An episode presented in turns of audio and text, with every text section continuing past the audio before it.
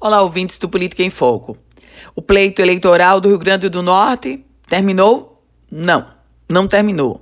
Porque temos diversos desdobramentos na Justiça Eleitoral. E o próximo será o desfecho da senadora Zenaide Maia. Aliás, do processo envolvendo a senadora Zenaide Maia, hoje presidente estadual do PROS.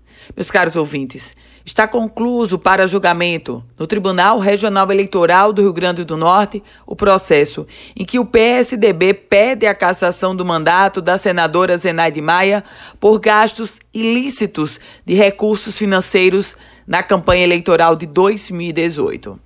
O relator do processo é o juiz José Dantas de Paiva que já recebeu inclusive as alegações finais das partes depois dele ter indeferido, ou seja, ter negado, pedidos de produção de prova formulados pela senadora que incluíam oitivas de testemunhas, realização de perícia contábil nas contas de campanha da então candidata e até mesmo depoimento do presidente estadual do PSDB e documento que atestasse quem estava presidindo o partido em janeiro deste ano. O fato concreto é que a senadora Zenaide Maia terá o seu processo relatado, melhor, julgado, pelo Tribunal Regional Eleitoral do Rio Grande do Norte já nos próximos dias.